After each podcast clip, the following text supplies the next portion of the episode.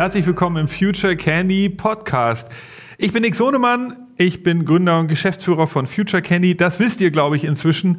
Und ich freue mich, dass ihr eingeschaltet habt zu einer neuen Folge. Es geht um Innovation, es geht um neue Technologien, es geht um neue Geschäftsmodelle und es geht um Inspiration für euch.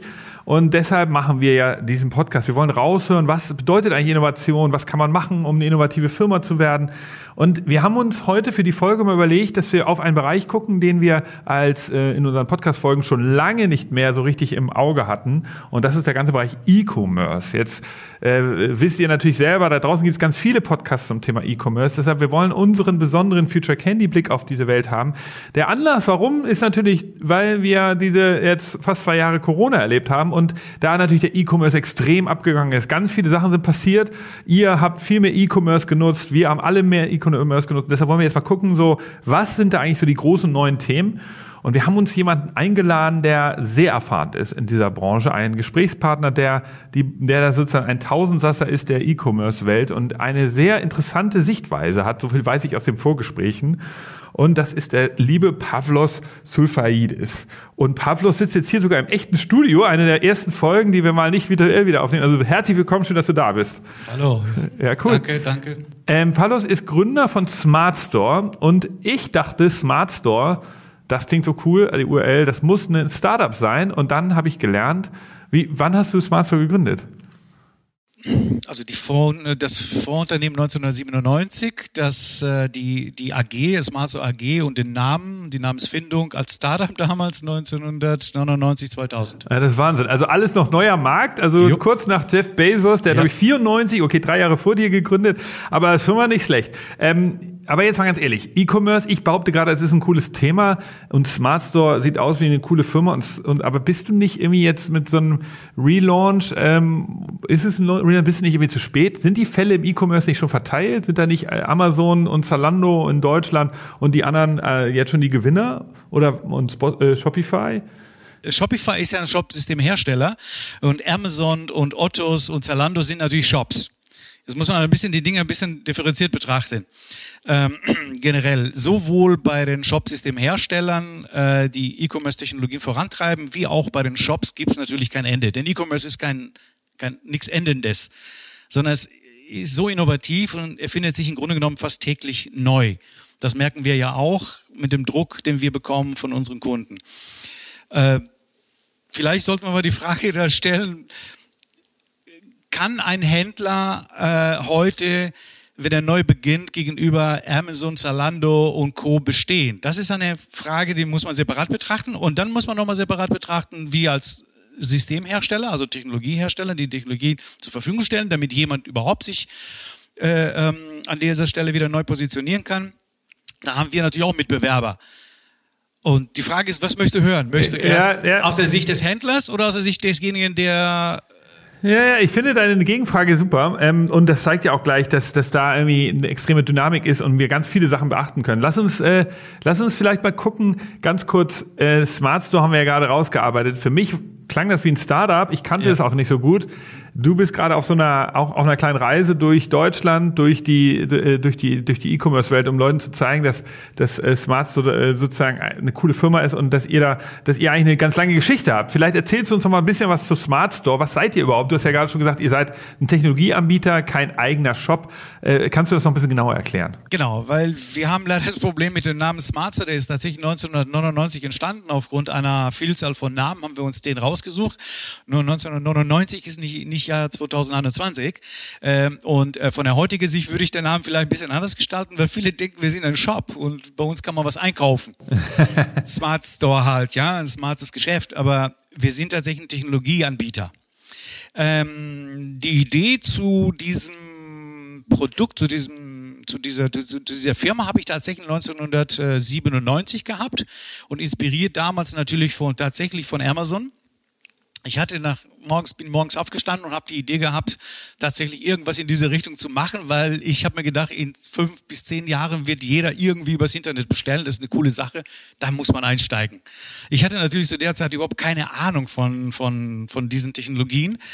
Äh, ich hatte tatsächlich neben meinem Versicherungsunternehmen äh, eine naja, Hardwarebude eigentlich aufgebaut mit ein paar Mann und das Ganze so ein bisschen finanziert, weil ich einfach Spaß an Technologie hatte.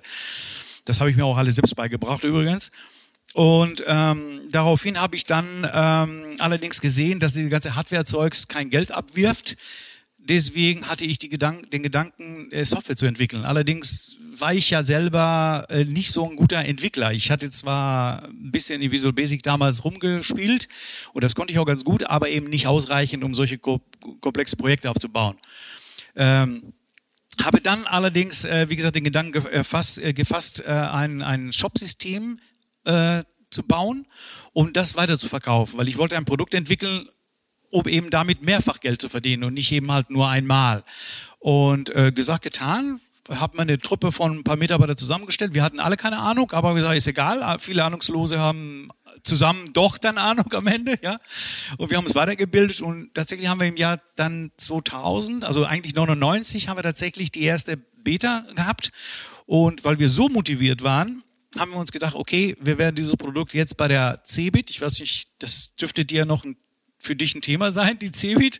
Zu seiner Zeit 1999 kamen bis zu 800.000 Menschen dahin. Also Wahnsinn. das war wirklich eine ganz andere Zeit. Die Zeiten, wo Bill Gates, glaube ich, auch persönlich noch da war. Genau, selbst Bill Gates hat teilweise die CeBIT eröffnet. So, so stark war das.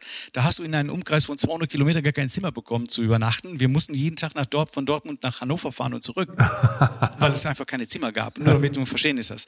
Und damals hatten wir tatsächlich stolze sechs Quadratmeter auf der CeBIT. Wahnsinn. Ja, und haben unser erstes Beta-Produkt äh, der äh, Weltöffentlichkeit vorgestellt. Das war toll, die Leute fanden das alles cool und wollten es auch haben.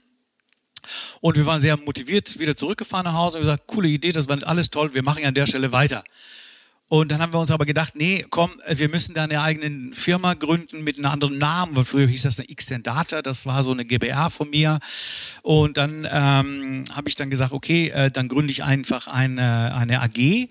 Und weil damals gab es ja auch den neuen Markt, das dürfte dir auch noch ein Thema sein, du bist recht jung und weißt aber trotzdem, dass es damals den neuen Markt gab. Ähm, ähm, und ähm, ich wollte tatsächlich auf den, äh, zum neuen Markt und wollte dann Geld akquirieren, um eben halt einfach weiter zu wachsen. Das war der, der Startup also, der Zeit. Ey, was man so macht, ja. Was man so macht. Zu der Zeit waren wir ja ein Startup. Nur das Wort Startup gab es damals noch nicht. Also okay, also das war, wir, wir reden jetzt hier neuer Markt für alle unsere Hörer und Hörerinnen da draußen. Das war ein Zeitfenster, das war, glaube ich, im Nachhinein wurde es erst so benannt. Ich weiß gar nicht, wurde es schon in der Zeit so benannt? Das war sozusagen diese erste Phase, wo ganz viele Internetfirmen entstanden sind. Neuer Markt meinst du? Ja. Nee, der neue Markt ist ja nicht einfach als, nur als Wort entstanden, sondern der neue Markt war ein, ein Bereich der Frankfurter Börse. Ein ah, Marktsegment. Ah, genau. Es war ein Marktsegment, so wie der, so ah, wie DAX. So wie, wie, so. so wie heute MDAX genau, oder sowas, genau. oder TechDAX genau oder, so. oder, Deswegen, oder der, der, hieß, dieser Bereich hieß damals ein neuer Markt. Und in diesem neuen Markt äh, waren mindestens 600 Unternehmen drin. Und, ähm, und genau da wollten wir auch rein. Und weil es gab ja kein anderes Segment für uns. Das wurde ja extra geschaffen für solche Unternehmen. Ähm, das Problem war natürlich, der neue Markt war ja so abstrakt äh, damals, man wusste überhaupt gar nicht, wo, das, wo dieser E-Commerce auch hinführt. Ist ja klar, es gab auch Unternehmen, die hatten gar kein Produkt, sondern die hatten nur eine Idee und trotzdem wurden die mit 100 Millionen finanziert. Keiner wusste, wo die Reise hingeht. Natürlich, klar, bei so neue Dinge kann die Reise auch mal ins Nirgendwo führen, ja, und so ist es ja auch gewesen letztendlich. Wir selber waren dreimal auf der, äh, so, auf der CeBIT, 99, 2000, 2001. Und 2001 war ja auch das Jahr eigentlich, wo wir damals auch in die Börse wollten mit, der, mit einer Bank in Frankfurt und hatten tatsächlich von der Boston Consulting Group auch nur zwei Leute mit reingeholt ins Boot mit 25 Prozent, weil ich wollte einfach natürlich richtig durchstarten. Aber bekanntlich ist ja dann der neue Markt zusammengebrochen. Der, die Frankfurter Börse hat dieses Segment komplett geschlossen, weil über die Hälfte aller Unternehmen innerhalb von drei Jahren insolvent gegangen ist. Das war natürlich kein Bereich, den man jetzt fortführen konnte. Und somit war natürlich der Traum für uns gestorben. Wir hatten in der Zwischenzeit 47 Mitarbeiter, 1000 Quadratmeter Büro, typisches Startup halt, ja. Äh, viele Player, viele äh, Leute, die uns beraten haben. All das hat unglaublich viel Geld gekostet. Allein wir haben über 1,2 Millionen Euro damals zu der Zeit, 2001 war ja schon der Euro, in Werbung investiert. Wir waren im Handelsblatt in allen verschiedenen Zeitschriften drin, weil wir wollten unsere unsere Aktie ja bewerben. Und gleichzeitig hat die Börse eben, wie gesagt, zugemacht und ähm, die DG Bank war das, genau. Die DG Bank hat gesagt, sorry Leute, wir können euch nicht mehr, wir, wir machen keine IPOs mehr. Das war's, aus der Traum. Naja, und da steht man natürlich da, hat 47 Mitarbeiter, wie gesagt, 1000 Quadratmeter Büro, alle Dinge, die man nicht mehr braucht, weil wenn der Traum ausgeträumt ist, dann kannst du da nicht mehr investieren. Und deswegen war die Frage, was macht man jetzt? Und jetzt muss man alles wieder zurückfahren. Das ist sehr, sehr schwierig für so ein Unternehmen. Da stellt sich die Frage, Insolvenz und Neubeginn oder weitermachen halt, ja, wie auch immer. Ich habe mich fürs Weitermachen entschieden mit allen seinen Schwierigkeiten, mit allen seinen äh, Abwägbarkeiten, weil ab 2001, 2002 war das so, dass man auch äh, nichts mehr in E-Commerce-Unternehmen investiert hat. Niemand wollte mit uns was zu tun haben, weil klar, wenn sowas passiert wie damals.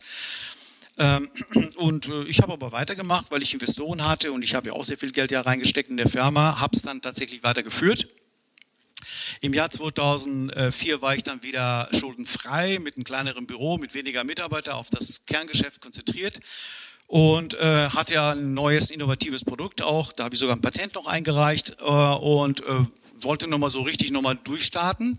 Hatte allerdings äh, am 22.06.2005, äh, einen Tag vor meinem Geburtstag, einen sehr schweren äh, Verkehrsunfall, einen Motorradunfall. Ich war der Motorradfahrer. Ein älterer Herr hat mich dann leider nicht gesehen und mich von der Bank gefegt. Naja, und so war erstmal wieder der Traum vorbei. Ja. Das ist interessant. Äh, dieser Autounfall, beziehungsweise Motorradunfall, den musst du gleich nochmal genauer schildern. Was ich jetzt schon raushöre ist, wir, wir erleben hier aus deiner Geschichte über E-Commerce ja auch eine Geschichte über Scheitern. Also und das sind ja zweimal Gründe, wo du gar nicht so richtig was dafür konntest. Also Passiert ist halt. nicht dein schlechtes Unternehmertum, dass der neue Markt kaputt geht. Ja, da kann man ja nichts tun. Nee, also. Genau, und dann ist ja auch wahrscheinlich, der Autounfall ist auch nicht deine Schuld, beziehungsweise der Motorradunfall. Nee, ich war tatsächlich auch nicht schuld. aber, da hat mir jemand die Vorfahrt genommen. Okay, aber du lachst heute drüber, jetzt ist das aber eine ernste Sache. Also im, im Vorgespräch hast du darüber schon mal kurz er ja. erzählt und da, du hast so ein bisschen angedeutet, dass das ein, ein schlimmerer Unfall war. Ja, Jetzt sehe ich dich hier vor mir sitzen, du siehst, siehst äh, gut aus Danke. und gesund. Äh, aber Danke, erzählst du noch mal ganz kurz, du warst also Unternehmer, das war, du hast losgelegt, haben wir gehört, 99, dann kam dieser Crash und äh, dieser, dieser Börsencrash und dann kam der, der richtige Crash. Wann war das? Äh, das war am 22. wie gesagt, 6. 2005, ein Tag vor meinem Geburtstag. Also ich bin in meinen Geburtstag rein, äh, dann lag ich im Koma. Und zwar insgesamt äh, 21 Tage. Wow hatte mehrfache Brüche, so ziemlich alles. Ich hatte, keine Ahnung, über nur Metall im Körper und so weiter, mit Not-OPs, äh, mit einem Hubschrauber zum, zum, zu der Unfallklinik geflogen und so weiter. Aber das weißt und, du alles nicht mehr? Äh, nein, nur, ich weiß es ja nur vom Lesen der Unterlagen. Also ich selber kann mich ja, jetzt schon an den Unfall erinnern. Ich kann mich an diesen Moment erinnern, wo ich plötzlich sozusagen auf das Auto draufgekracht bin mit dem Motorrad. Okay. Aber mehr weiß ich natürlich nicht. Ich weiß ja nur ab dem Moment, wo ich wieder auf, wach geworden bin, halt so ungefähr noch nach ja, fast dreieinhalb bis vier Wochen. Und von Hörensagen und wie gesagt später halt durch das Lesen der, der Dokumente, der Akte, äh, vom Prinzip kann ich mich daran nicht erinnern. Danach war es für mich natürlich problematisch, weil so ein Unternehmen natürlich ohne der Gründer, gerade nach so einer Zeit auch noch in dieser Phase, wo ja man gerade das Unternehmen aus so, eine, aus so einem Loch des, des neuen Marktes wieder zurückgeführt hat, wo ja fast alle Firmen ja auch pleite gegangen sind und ich entschlossen habe, an der Stelle ja weiterzumachen, ist es natürlich schwierig, weil wieder sozusagen in so ein Loch zu fallen. Und ähm, ich war auf der anderen Seite körperlich nicht in der Lage, in der Zeit zu arbeiten, weil ich insgesamt elfmal operiert worden bin. Ich habe über ein Jahr gebraucht, nicht, vielleicht sogar anderthalb Jahre insgesamt, um richtig laufen zu können. Ich habe fast ein Jahr saß im Rollstuhl. Ähm, das war ein Problem. Das aber viel größere Problem war ja gar nicht mal der Unfall, also die, die Hardware, soll ich sozusagen, also die, die, die Knochenbrüche und so weiter, sondern das Mentale. Das, äh, man ist nach so einem Unfall, der so massiv ist, also ich zumindest, ähm, und das habe ich auch von anderen gelesen, man ist gar nicht mehr so in der Lage, äh, das Leben so zu sehen, wie es ja eigentlich ist mit seinen Innovationen, sondern man denkt immer eher so, ach, wofür denn? Bringt doch alles nichts, man kann ja morgen tot sein. Also man verfällt in so, also, also in so eine, in so eine Situation, als ob man Drogen nimmt. Man ist so, so ein High, äh, so, ach, braucht man doch alles nichts, alles halb so wild. Man sollte lieber das Leben, das Leben genießen und so. Ich war so ein bisschen so, hi, ja, ja, ja. Aber das war wegen der Medikamente? Nein, nein, nein. nein. Medi so ja, die Medikamente waren am Anfang, aber später ja nicht mehr. Das ist einfach so eine, so eine Psychologie halt, ja, weil man merkt, das geht schneller weg, vorbei, als man glaubt manchmal. Man, man denkt ja immer, man ist ja, man ist ja unbesiegbar. Ja, und man fährt, man tut, man, man, man macht im Leben und man will die Welt verändern. und merkt gar nicht, dass im Grunde genommen in einer Millisekunde ja alles vorbei sein kann. Und genau das habe ich ja dann bemerkt. Ich habe es ja hautnah bemerkt und erlebt. Und deswegen hatte ich mich total zurückgezogen. Also ich wollte nichts mehr, ich wollte beruflich nichts mehr machen, privat mich komplett zurückgezogen und das ist natürlich für so ein Startup, was gerade ja aus diesem Loch des neuen Marktes gekommen ist, ja gar nicht gut. Vor allem was die Innovationskraft des Unternehmens beziehungsweise neue Produkte anbetrifft. Aber jetzt kommen wir, genau, lass uns ganz kurz darüber nochmal reden, dass die, auch die Hörer und Hörerinnen das wissen. Also du, Smart Store AG gab es, ja, du hattest es dann runtergefahren, du hast dann einfach Leute entlassen oder? Ja, richtig, ja musste ich, ja wegen dieser ganzen Geschichte des neuen Marktes von 47 auf 21. Und dann, ihr hattet aber schon das Produkt, das ihr auch das, heute anbietet, das war natürlich dann ein anderes, oder was war das Produkt damals? Ja, also das Produkt gab es natürlich schon in der Zeit, weil wir haben ja, das ist war auch übrigens auch der Grund, warum ich die Firma nach der neuen Marktproblematik gar nicht geschlossen habe, weil mein Produkt lief ja, der Umsatz war ja da. Nur diese ganze Drumrum-Zeugs, was alles rund um diesen Börsengang, ja, das sind ja, du hast ja Berater, da hast du Verträge, du musst raus. Dann habe ich äh, zwei Vorstände verschlissen in der Zeit, die haben ja bis 120.000 Euro im Jahr gekostet. Die muss man erstmal runterfahren, die wollen ihre Fünfjahresvertrag trotzdem noch ausgezahlt haben, ja. So, Fuhrpark, Autos, äh, Telefone der Mitarbeiter, äh, große Büro, 1000 Quadratmeter, runterfahren wieder auf 120 anstatt 1000. Äh, also der Vermieter lässt dich ja nicht raus. Du, ich hab, wir hatten einen Zehn-Jahres-Vertrag, ja, das muss man erstmal mit dem verhandeln.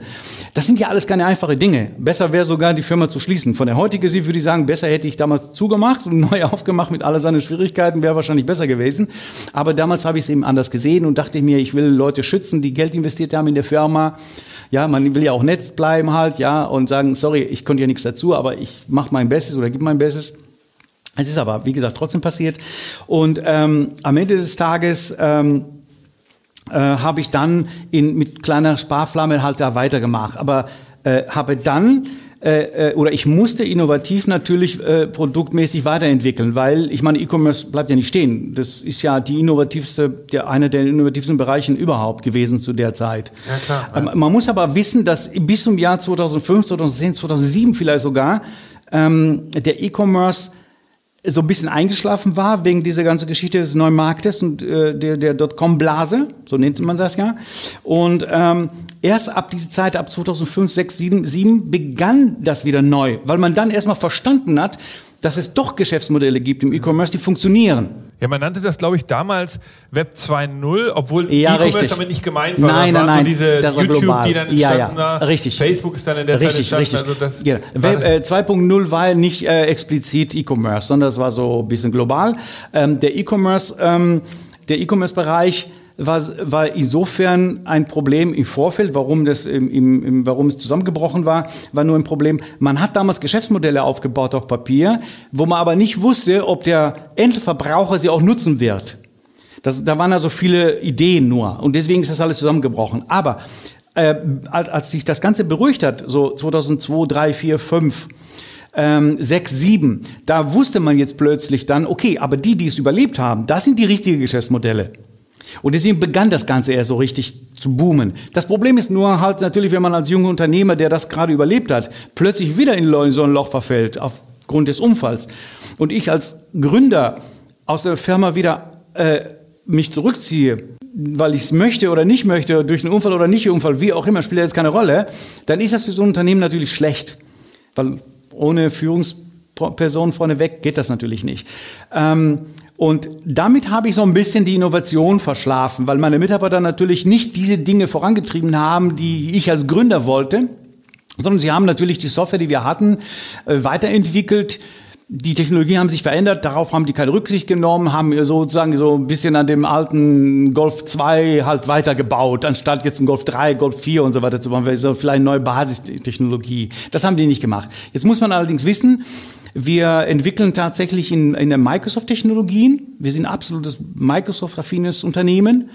Muss jemand, man muss, muss nicht jeden interessieren, aber Technologiefirmen, die ähm, Interesse haben an einer bestimmten Technologie, für die ist das schon wichtig. Ja, also für uns ist das schon interessant, weil viele Großunternehmen, die arbeiten mit Microsoft-Technologie und deswegen kommen sie auch zu uns. Also das ist auch unsere, einer unserer, unserer Stärken vielleicht, aber kommen wir vielleicht später drauf zu. Ähm, und dadurch, dass ich ausgefallen bin aus dem Unternehmen bis im Jahr 2010, um genau zu sagen 2010 also fünf Jahre warst ja, du nicht gar nicht, nein, gar nicht. Du sozusagen Krankgeschrieben, genau. Und hab eigentlich war ich nie in der Firma und ich habe denen auch verboten, mich zu kontaktieren, nur wenn es wirklich brennt. Ab und zu hat es mal gebrannt, dann haben die mich kontaktiert, aber vom Prinzip her habe ich mich nicht drum gekümmert, was natürlich ganz schlecht ist. Und irgendwann, es gab auch wieder so ein Momentum nach fünf Jahren, wo ich dann einfach so es Klick gemacht hat und ich gesagt habe, Moment mal, was passiert da eigentlich hier? Ich merke auch, die Zahlen gehen unter. Ab und zu habe ich meine Berichte natürlich gelesen, logischerweise. Ich musste ja mal Bilanzen machen. Und dann musste ich feststellen, okay, das läuft gegen Null. Also mache ich das nur zwei, drei Jahre weiter, dann war es, das kann ich eh zumachen. Und irgendwie bin ich dann wach geworden. habe ich gesagt, nee, Moment doch mal, ja.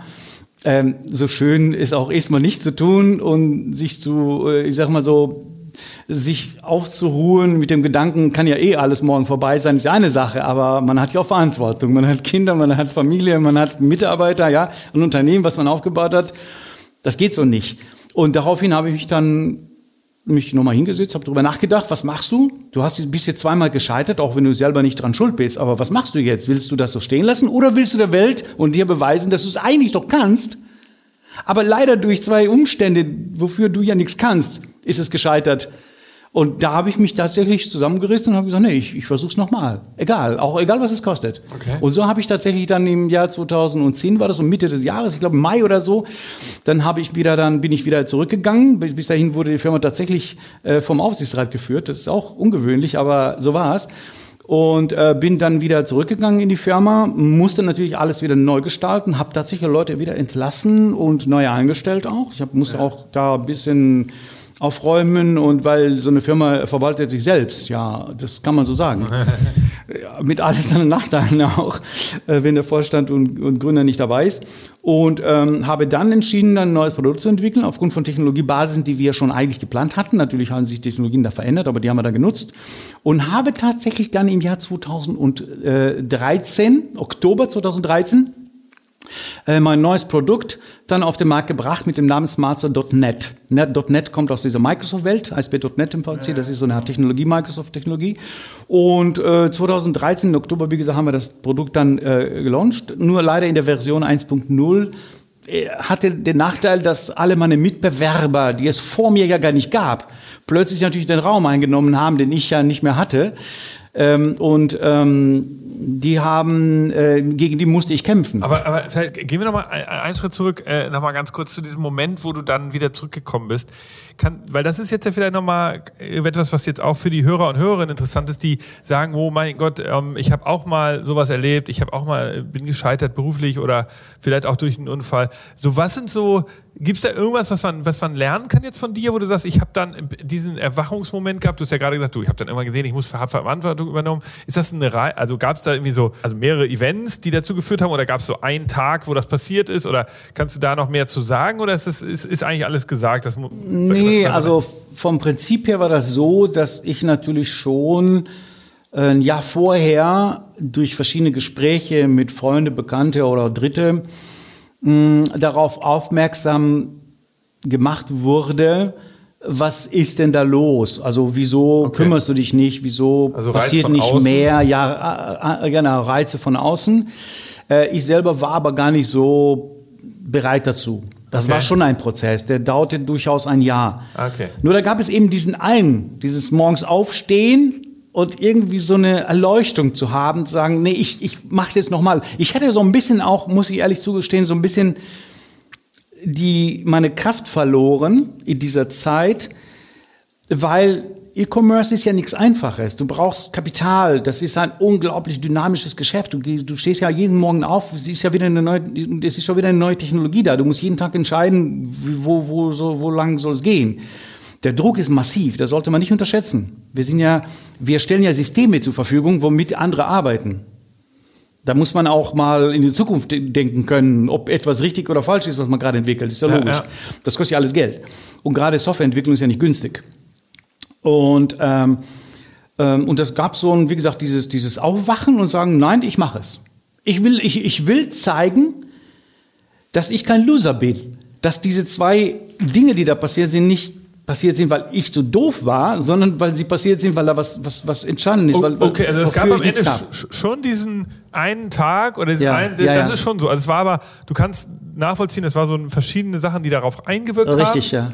Aber es war so von außen, dann eigene Überlegungen, bisschen selbst und irgendwann kam dieser Moment ja, und dann genau. hast du es auch so durchgezogen. Genau, und dann habe ich gesagt, so, Schluss, ich mache okay, es jetzt. Okay. Gut, okay. Und dann bist du zurückgekommen. Jetzt Richtig. reisen wir wieder ein bisschen. Du hast dann gemerkt, ihr habt ein neues Produkt gebaut. Ja, musste, das war aber erstmal noch, war noch nicht wieder. Ja, zwei Jahre lang habe ich erstmal entwickelt. Ich musste erstmal den Prototypen bauen Okay. und dann in die, die Beta-Phase rein und äh, Codest du selber auch oder? Äh, nicht mehr. Ganz Okay. am Anfang, logischerweise, am Anfang, aber später nicht mehr. Ich bin aber der Architekt. Das heißt also die komplette Struktur, Architektur, also die Logik der, von, Ja. dem, von dem Ziel, was wir eigentlich, wo, wo wir hinwollen, diese Ja. ganze Feature-Strukturen, das mache ich. Ja. Und mein, mit meinem Techniker, den, der immer noch da ist, also Gott sei Dank, ja, der okay. Urtechniker, mit dem ich gemeinsam angefangen habe, der ist immer noch da, ist ein absoluter, also einer der Besten. Ganz klar. Meine auch Erfahrungswerte von über 22 Jahren im E-Commerce, ja. ja, ja. Und, ähm, und der entwickelt die Dinge, die ich sozusagen mitplane und der ist derjenige, der es dann umsetzt.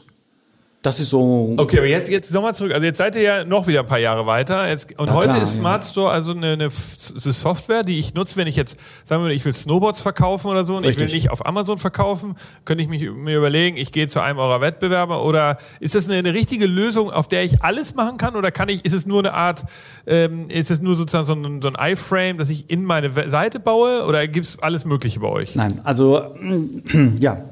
Jetzt kommen wir in einen sehr komplizierten Bereich rein. Ich versuche mal relativ, äh, ich sag mal, relativ einfach den Zuhörern zu erklären. Also vom Prinzip her gibt es ja verschiedene Lösungen. Da sind ja meine Mitbewerber, die mich ja überholt haben und eigentlich teilweise auch vor mir sind, logischerweise, die viel später entstanden sind als ich. Ähm, es gibt verschiedene Technologien, äh, es gibt drei Grundtechnologien eigentlich, wenn man es mal jetzt nicht auf der Programmierebene, sondern auf der Art und Weise, wie man, wie solche Technologien funktionieren. Die eine Technologienart, das sind so diese eher einfache Shop-Systeme, nenne ich sie mal, Ja. die man sich so selber zusammenbauen äh, kann. Da gibt es ja auch bei WordPress, glaube ich, schon Ja, Lösungen genau, oder sowas. genau, Die sind genau. aber super einfach, super simpel. Da kannst du aber dann nur so Standardgröße Genau, WooCommerce, das ist ein Plugin von, von äh, WordPress. Äh, Genau. Das ist ganz okay. Da kann man auch durchaus ganz normale seine Shops bauen. Mit viele Plugins, die dann halt rumschwirren und so weiter. Mit ein paar Problemchen kann man aber machen. Ist eher so im mittleren, kleineren Bereich unterwegs. Dann gibt es aber auch fertigere Lösungen, eher also für, für kleinere Dienstleister, also die ihre Produkte verkaufen wollen. Also nicht Dienstleister, sondern Händler, die ihre Produkte verkaufen wollen. Ähm, für die gibt's ja immer die Frage, soll ich Omnichannel machen? Also soll ich quasi ähm, eBay, I- äh, äh, Amazon nehmen als Plattform? Habe ich eine bestimmte Abhängigkeit? Weil Amazon ist ja nicht immer nett. Ne? Also wenn Amazon merkt, ein Produkt läuft super, kann es passieren, dass es da für dich kopiert und dich dann so ein bisschen schlecht ren- rankt Ja. und so weiter. Du fliegst so ein bisschen raus und so weiter. Das ist alles ja ein bisschen gefährlich. Man sollte es also ein ganzes Business nicht allein nur auf eBay oder, oder Amazon äh, verlassen, sondern man sollte natürlich sein eigenes E-Commerce auch selber betreiben. Und da stellt sich für so einen Händler natürlich auch die Frage, okay, was tue ich an dieser, äh, an dieser Stelle? Gehe ich, wie gesagt, in diese ganz kleinen Geschichte, nämlich so WooCommerce, Wix, auch wenn der Name jetzt in Deutschland nicht so toll ist, aber da kann man ja auch so ein Shopping machen oder verschiedene andere kleineren. Oder ich gehe halt hin und nehme mir sowas wie Shopify zum Beispiel, ist für kleine Händler durchaus sehr interessant, äh, weil er relativ einfach und ohne Komplexität mit ab 29 Euro im Monat äh, durchaus anfangen kann und äh, seinen Shop zusammenbastelt, dann kann er ein paar Socken mitverkaufen, alles gut. So, und dann gibt's natürlich dann die etwas kompliziertere Geschichte, da geht's ja die Digitalisierungsprozesse. Man muss ja unterscheiden, ob ich nur ein paar Produkte verkaufen möchte oder ich bin jetzt ein Hersteller oder ein größerer Dienstleister oder, oder habe verschiedene Standorte, in denen ich also Lager habe oder Leger habe, mit denen ich meine Produkte verkaufe und so weiter und will ein größeres Business aufbauen. Da muss man untersch- unterscheiden. Ähm, wenn ich das vorhabe, dann sind ganz andere Dinge, die ich beachten muss. Da muss ich, wie gesagt, äh, Lagerverwaltung, äh, ganz andere Daten, die ich verarbeiten muss, äh, muss ich Power BI, also ich muss Datenanalyse betreiben. Äh, ich brauche vielleicht künstliche Intelligenz gegebenenfalls. Äh, ich muss meine Kunden besser verstehen Okay, okay. und dementsprechend die Produkte dementsprechend darstellen, so wie Amazon das ja auch macht und so fort. Und ähm, da sind natürlich diese anderen Systeme nicht unbedingt ähm, das Richtige. Also ich muss als Händler schon im Vorfeld wissen, was ich will. Äh, ich, ich, ich merke auf meiner lang, äh, langen Geschichte des E-Commerce, und ich habe ja über diesen Thema ja im Jahr 99 schon auf der CeBIT gesprochen, ähm, weiß ich, dass oft da der, der, der Kunde nicht fit genug ist und eigentlich am Aber Moment, Anfang welcher gar nicht. Kunde jetzt? Also der der, Endkunde Der, dann? naja, der Kunde Oder kann. der- der Kunde für dich? Der, mein Kunde, also in Händler, dem der- Fall natürlich der Händler, ähm, der kann sehr klein, sehr mittel oder groß sein. Äh, bei den ganz kleinen, wie gesagt, da ziehen wir uns von Smart sowieso komplett zurück, weil wir auch zu teuer für die sind. Wir haben zwar, bei uns beginnt man ja auch schon mal mit einer äh, kostenlosen Version, das ist die Open, weil wir auch ein Open Source Unternehmen sind. Unsere Software kann man Open Source auch tatsächlich downloaden und auch testen und betreiben. Okay, okay. Äh, und auch selber weiterentwickeln an dieser Stelle. Ja, gut, Aber ja. wir bieten natürlich auch Features an und Plugins nennen wir diese, die dann daraus resultieren sich Ja. äh, verschiedene Editionen, Aber die wir verkaufen. typischer Kunde? Also das, du hast es jetzt ja ganz so ein bisschen aufgeteilt und Ja. ähm, ihr, ich verstehe jetzt, also ihr seid eine Lösung für große Mittelständler. Mit, ab der Mitte nach oben, genau. Also mittlere und gehobene. Also ihr seid eine Firma, also eure Software muss man äh, installieren, muss man anpassen, muss man, kann aber sehr Muss man viel, nicht. Man kann auch einfach, man kann auch, äh, so, so, es gibt so Templates oder? Es ist alles schon fertig. Vom Prinzip her, also äh, wir, wir sind auf Azure, auf der, Mar- auf, der, auf der Cloud von Microsoft schon vorinstalliert. Aber jetzt, jetzt die Frage, okay, das ist cool. Ähm, jetzt die Frage, aber ist das denn wirklich, äh, jetzt mal so deine Einschätzung, so wie ist der, die, ich sag mal, die Literacy, die Erfahrung der Händler, der Brands im E-Commerce-Markt, gerade jetzt, wir haben ja gesagt, eingangs durch die Corona-Zeit, aber auch durch jetzt einfach 20 Jahre E-Commerce, sind die Leute ähm, in, so sehr weit schon? Also wissen eigentlich alle, wie das alles funktioniert, welche Lösung man anbieten muss, wie man das anpasst, wie, was auch die Endkonsumenten dann alle wollen? Oder ist es noch heute so, dass du sagst, naja, nee, also die, ich habe viele wissen immer noch nicht genau, was man da machen kann. Äh, genau, viele wissen immer noch nicht genau, was sie machen sollen. Genau so ist es, immer noch leider. Äh, durch die Corona äh, hat sich das etwas verändert, weil dann natürlich der Druck gewachsen ist, weil die Leute logischerweise, die ja verschiedene andere Geschäftsmodelle hatten, äh, auch lokale vielleicht Läden, die haben natürlich gemerkt, oh, ups, äh, ja, Corona fast ein Jahr ganz zu und so weiter, geht ja so nicht. Wir müssen natürlich schon auf verschiedenen Ebenen halt die Produkte vertreiben und, und interessieren sich für, für elektronische Wege wie E-Commerce. Das natürlich ist, hat es bei uns natürlich das Telefon stand nicht still in der, in der Zeit. Das ist jetzt immer noch so, weil eben die Leute verstanden haben, sie müssen investieren an der Stelle ähm, die es vorher nicht gemacht haben. Ähm, ich hatte vorhin ganz kurz gesagt, es gibt ja verschiedene Arten der Technologie, diese sehr einfachen, dann gibt es so diese, diese relativ fertigen, komplexeren Lösungen wie uns, wie uns. Ich kann auch gerne über Mitbewerber reden, das wäre Shopware zum Beispiel oder Oxid oder Magento, der inzwischen ja zu Adobe gegangen ist oder gekauft worden ist von Adobe. Ähm, wir sind so mehr im mittleren Bereich. Und da gibt es natürlich auch andere Leute, die sich dann äh, höher stellen als wir. Das wäre in dem Fall Spryker und äh, Commerce Tools, die übrigens vor kurzem auch eine ziemlich große Finanzierungsrunde wieder bekommen haben, gehören zu Rewe oder Rewe ist da drin mitbeteiligt und haben eine Bewertung von 1,7 Milliarden, Hut ab, ja, an dieser Stelle. Ähm, und ähm, die stellen sich noch höher dar als wir. Aber das Problem ist nur halt an dieser Stelle, gerade bei Spryker und gerade auch bei, das wäre der äh, Graf, Alexander Graf bei Spryker, ähm, die äh, Leute haben natürlich ja äh, Fremdkapital und positionieren sich dementsprechend anders. Ich habe natürlich leider so ein bisschen einen Nachteil im Moment, bin immer noch alleine finanziert und ähm, habe natürlich nicht die Möglichkeit, jetzt mit viel Geld halt mich anders zu positionieren. Deswegen muss ich kleinere Brötchen backen, was das Marketing betrifft. Ja, aber du hast Ah, ja sozusagen so einen Relaunch jetzt geplant. Ja. Deshalb sitzen wir ja hier Ja, auch. Weil, also was sind denn jetzt so ganz neue Sachen? Also wenn jetzt sagen wir mal, du, also wenn ich dich jetzt frage, was ist so eine Innovation an Produkten? Mhm. Wir reden ja gleich nochmal über deine interne Organisationsprozesse, aber Mhm. vielleicht reden wir nochmal ganz kurz darüber. Was ist jetzt so eine Innovation bei dir? Was kann man jetzt Neues machen bei dir? So? Ähm, ja, was heißt neu? Neu in dem Sinne, Also du hast dich ja ein paar Mal Ja. neu erfunden und jetzt ja sozusagen wieder der Neueste. Ja, vom Prinzip bin ich natürlich auch ein Technikanbieter, ja, so wie die anderen auch.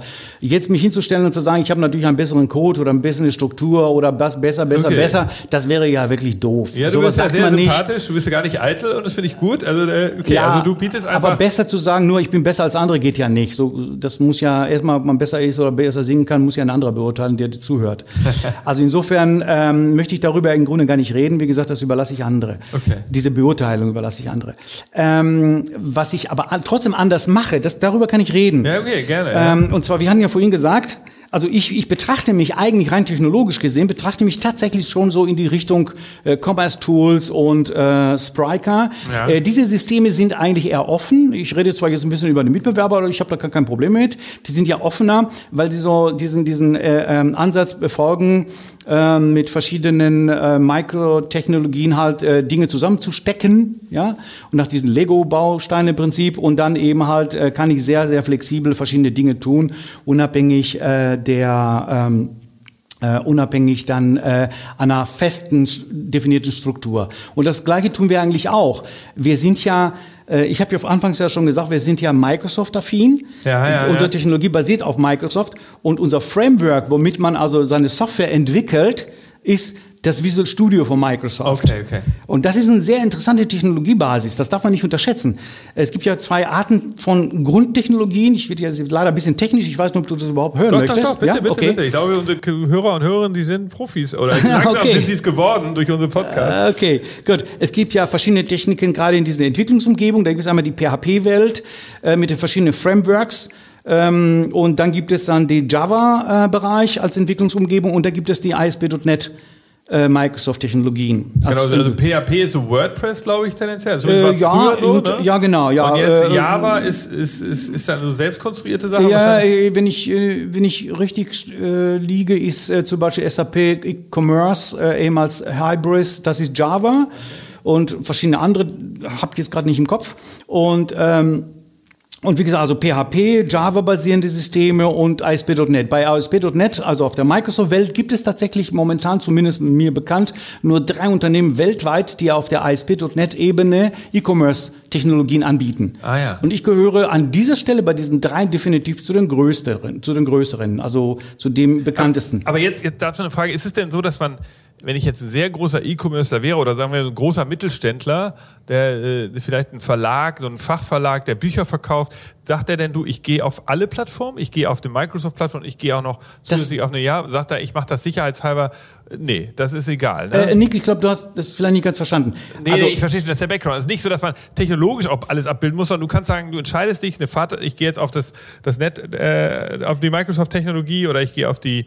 Das erkläre ich mal kurz. Also vom, Genau. Prinzip her, vom Prinzip her ist das so, ein, ein, ein- Händler, ein Dienstleister oder ein Händler, das kann auch ein Dienstleister sein, also eine Agentur, die ja für einen Kunden was baut. Ja, ja. Wenn die natürlich keine Affinität zu Microsoft-Technologien hat, Ja, also wenn die die Programmiersprache nicht kennt, wird sie meine Anwendung niemals nutzen.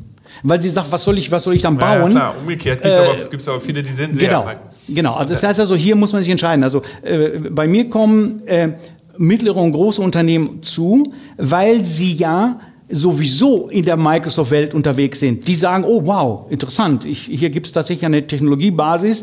Äh, Da kann ich ja meine eigene Techniker ja halt äh, ähm, äh, drauf loslassen und die können ja wunderbare Dinge hier bauen, weil wir verstehen die, die, Ja, die, okay, okay. die Entwicklungsumgebung, weil die arbeiten ja auch mit dem Visual Studio. Wir verstehen uns tatsächlich, gerade in der Microsoft-Welt und das Visual Studio als Entwicklungsumgebung, verstehen wir uns tatsächlich als das, das E-Commerce-Tool für das Visual Studio. Also mit uns kann man tatsächlich ganz verrückte Dinge bauen, nämlich alles, was man sich so vorstellen kann, unabhängig eines Shops. das Ah, ja. kann auch zum Beispiel eine Maschine sein. Wir haben Kunden zum Beispiel, die haben laufen, die lassen ihre Maschinen in, in der IoT-Welt, Internet of Things, laufen und die Maschine produziert ja auch Kosten, die müssen ja auch abgerechnet werden. Verstehe. Und da entstehen ja auch Kosten. Das ist auch ein Online-Shop, wenn du so willst. Nur den sieht ja kein Mensch, sondern die Maschine bestellt ja. Oder die Maschine produziert Kosten und diese Kosten müssen ja auch abgerechnet werden. Das heißt, die Maschine kann wunderbar dann auch in der IoT von, von, von Microsoft laufen, weil Microsoft hat ja in seiner Cloud ja auch IoT-Bereiche oder künstliche Intelligenz. Ja, ja, Das okay. Interessante bei uns, und jetzt wird es richtig interessant, du hast das Visual Studio, da drauf läuft Smart Store. So, gleichzeitig aber kannst du direkt von dort aus ja die KI von Microsoft ansteuern oder Internet of Things oder was auch immer Microsoft da hat und kannst das gleich in deinen Code von Smart Store mit einbetten. Also in einem Atemzug, hast du alles, was Microsoft da dort so anbietet, kannst du mit gleich nutzen. Das ist ein unglaublicher Vorteil für die, die es verstehen natürlich. Für jemand, der keine Ahnung davon hat, der sagt, nee, ja gut, dann der geht ja ein oder mehrere Schritte äh, runter und versucht eben nur die Socken zu verkaufen. Will man aber mehr, da wird man an dieser Stelle natürlich mit den meisten technologischen Bereichen ja oder, oder Systemen ja scheitern. Weil da muss man irgendwann mal ja wechseln. Wenn man bei mir ist, kann man theoretisch gesehen ja auch mm, mit Socken anfangen. Dann kann man halt trotzdem als Sockenhersteller ja weitermachen und dann und den Vertrieb weltweit international noch aufbauen. Auch egal. Weil du hast ja den riesen Vorteil, Smart Store ist von vornherein schon in der Cloud von Microsoft vorinstalliert auf der Azure-Plattform. Mit einem Klick und zwei bis drei Minuten hast du deine Instanz und kannst dann loslegen. Kannst von da aus sagen, alles klar, ich brauche jetzt drei Instanzen, eine in Nordamerika, eine in Europa, eine in Asien wegen der Latenz. Ja, weil der Asiate, wenn er direkt der Shop in den USA ist, kannst du durch die Latenzzeit so ein bisschen zu Schwankungen, Klar, das klar. zu lange dauert, kannst du drei Instanzen aufbauen, die zusammenführen in eine. Das heißt also, und du hast plötzlich dann, obwohl es drei Instanzen sind, drei unterschiedliche Kontinente. Trotzdem betreibst du deinen Shop in einem sehr hohen Niveau. Natürlich kostet es ein paar Euro mehr, logischerweise, als Ja, wenn du ja. jetzt für 100 Euro jetzt einen Server irgendwo äh, buchst. Aber gut, wenn du groß bist, dann ist das doch egal. Es geht ja, um Leistung. Aber jetzt genau, kannst du uns jetzt vielleicht äh, mir und auch den, den Hörern und Hörerinnen nochmal erklären, was, gib uns mal ein Beispiel. Was ist so eine, kannst du über einen Kunden reden, also einen Händler oder vielleicht ein, zwei? Ja, Du kann So, ich. was ist so ein typisches Beispiel, wo man sagt, das, das macht Sinn und, und genau.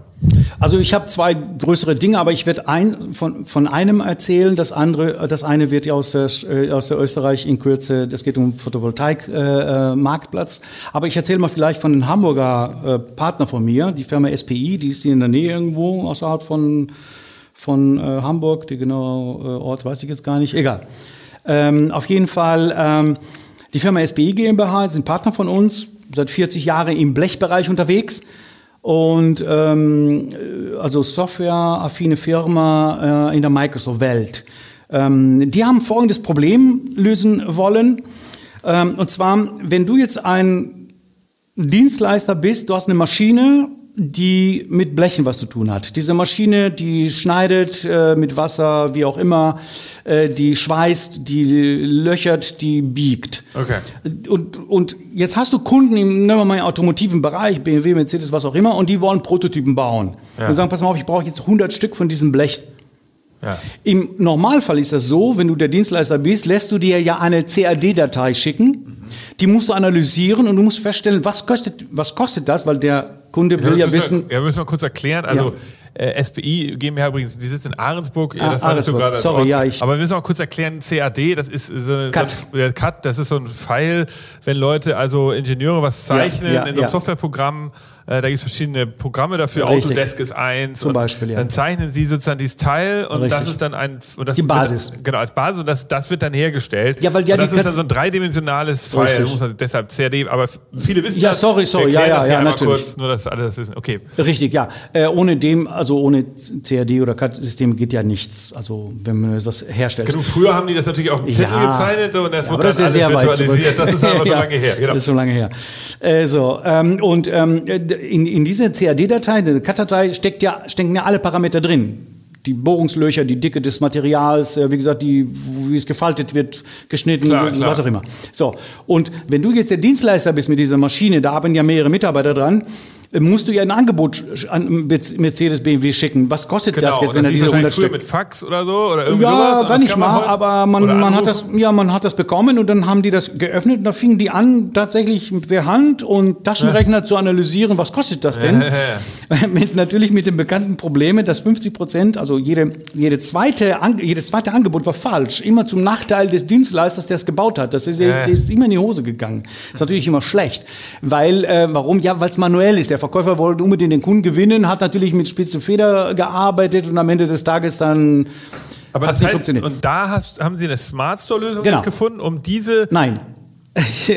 Andersrum. Äh, diese Firma SPI hat gesagt, Mensch, da muss es doch eine bessere Möglichkeit geben, das Ding zu digitalisieren, so zu machen, dass man eben per Klick in einer Sekunde weiß, das kostet so und so viel. Das muss doch möglich sein. Ah, okay. Daraufhin sind die zu Mitbewerbern von uns gegangen, ich will keine Namen nennen, und haben bei dem einen das versucht. Da sind die immer mit, mit, mit mehr, also mehrere zehntausend Euro halt äh, ähm, gescheitert.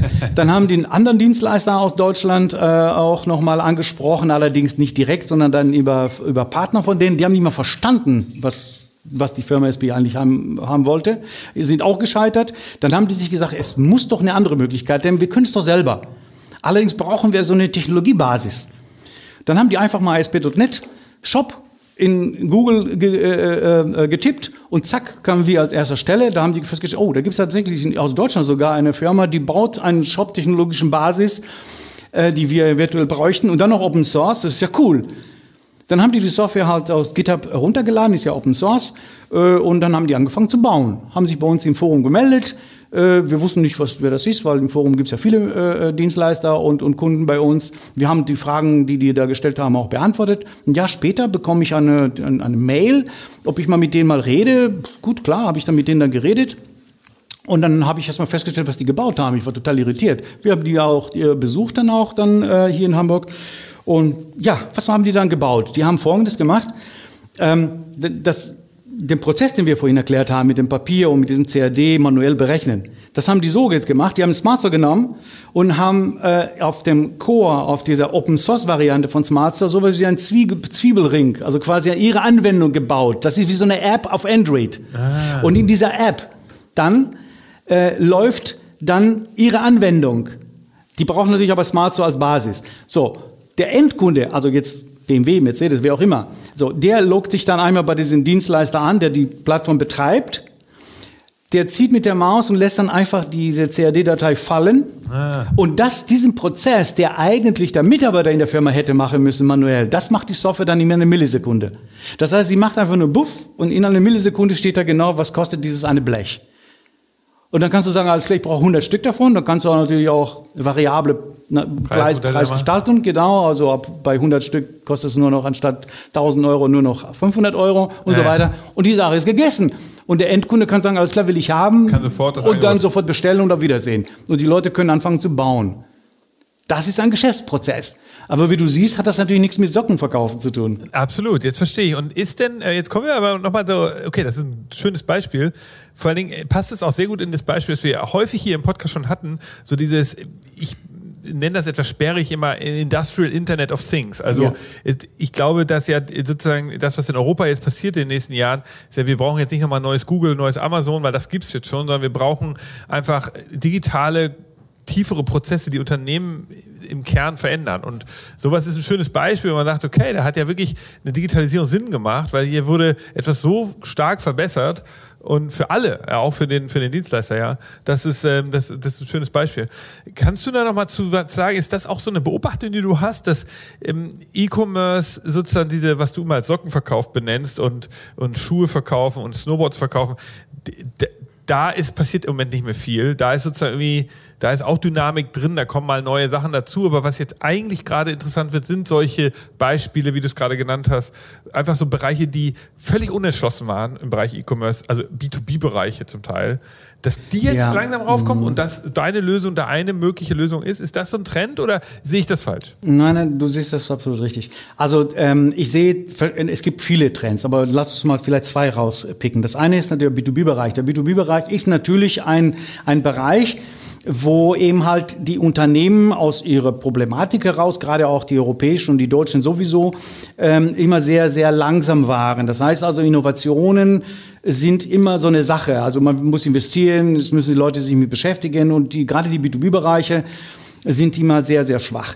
Ähm, diese sind aber wach geworden die letzten Jahre. Das heißt, hier wird extrem viel Geld investiert in B2B und die, die B2B-Geschäfte, Geschäftsmodelle beziehungsweise die Innovationen sind sehr stark. Wir selber, wir als Smart Store, für uns ist ja im Grunde ist das völlig egal, ob du jetzt, wie gesagt, ein einfaches Geschäftsmodell, ein mittleres oder ein gehobenes machst.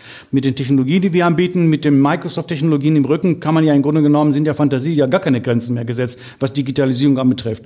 Wir müssen ja auch ein bisschen so den Gedanken des E-Commerce im Sinne, wie gesagt, der Sortenverkauf, also dieses Checkout-Modells, also dieses klassische, was man kennt, selber kennt, nämlich aus dem aus der, aus der, Amazon-Welt und so weiter, muss man hier vergessen. Weil, weil, weil Digitalisierungsprozesse können ja auch sein, diese ganze Roller, die es hier so gibt, die man mietet, ja, diese. Mietmodelle und so weiter, das sind ja auch Digitalisierungsprozesse. So einen Prozess kannst du mit SmartStore genauso machen. Klar. Du bist ja überhaupt nicht gebunden an, einer, an einen klassischen Checkout-Prozess. Hier passiert ja kein Checkout. In dem Sinne. Du mietest ja irgendwas per ja, Klick ja. und dann wird er einmal im Monat ja abgerechnet.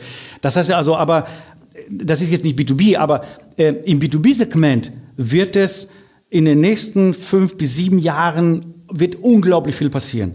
Weil die Unternehmen müssen ihre Geschäftsprozesse verschlanken.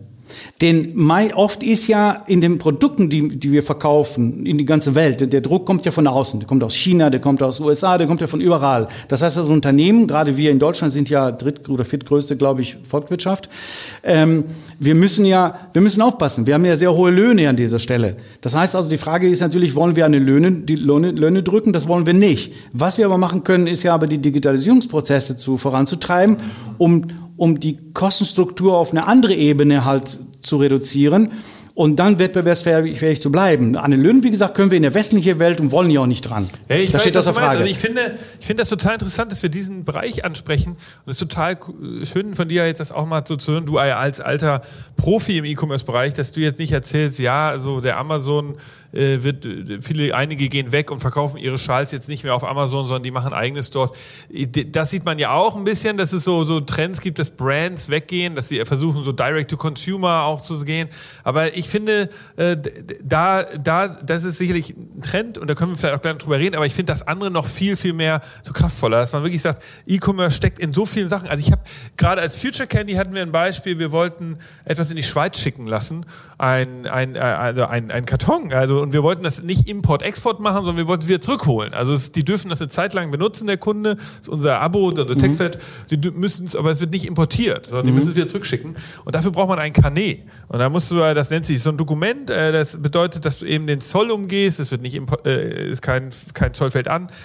Wir mussten, glaube ich, 16 Dokumente handschriftlich ausfüllen. Oder den, äh, richtigen, Dienst, oder, oder den richtigen Dienstleister ansprechen. Oder, äh, genau, wo ich dachte, also.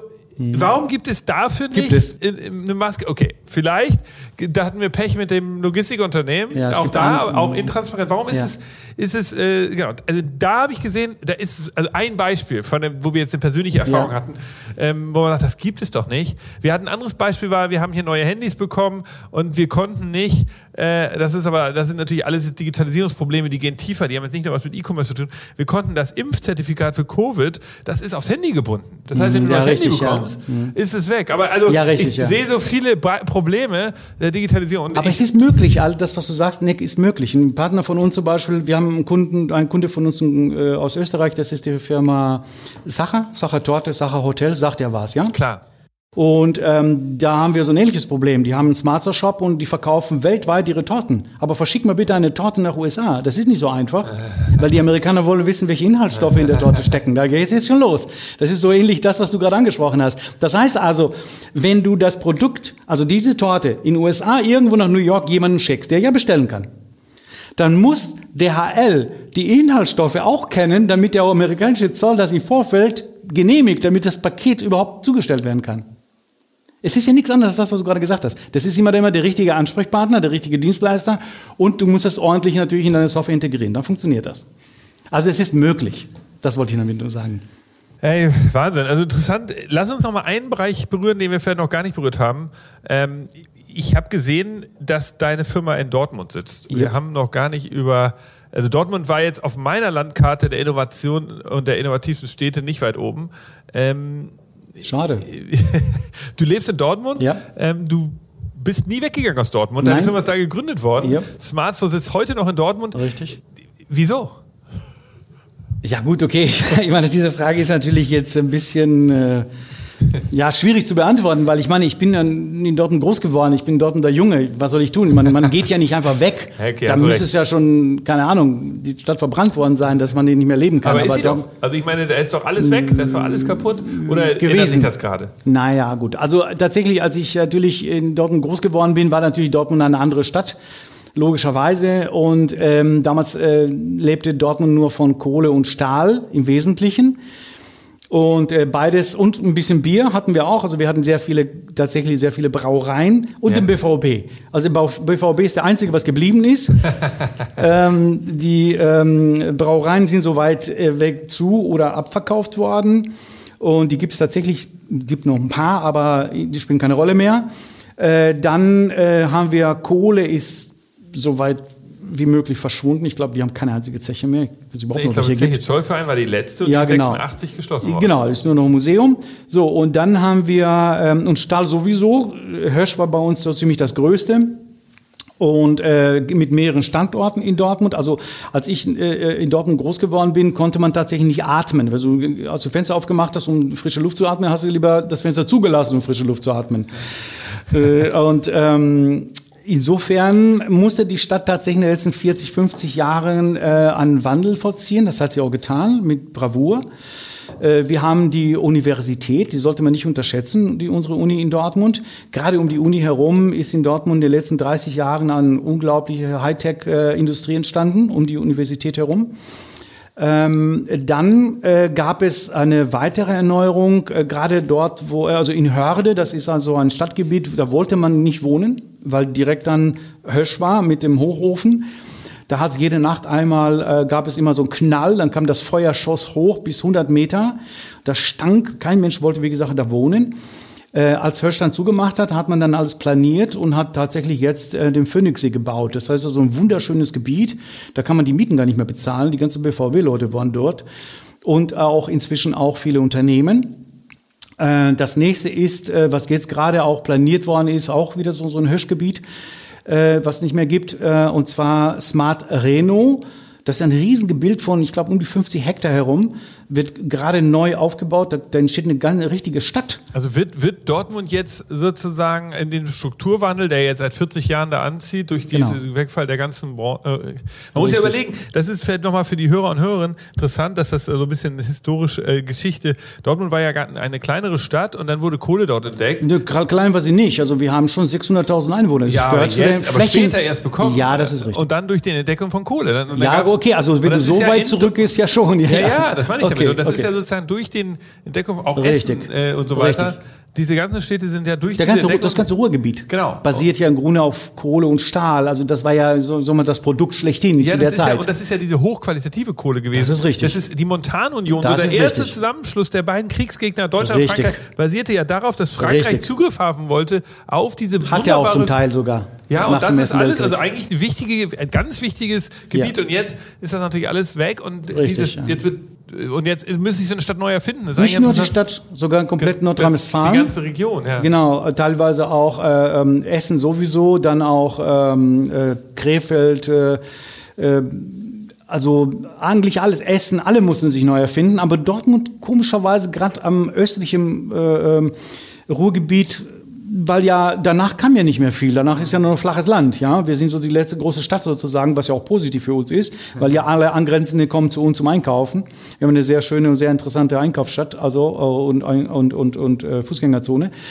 Ähm, ähm, entwickelt sich wie gesagt immer mehr zum Hightech-Standort äh, und ähm, unser Bürgermeister ähm, ist sehr innovativ. Der neue Bürgermeister, der kommt ja von der Wirtschaftsförderung.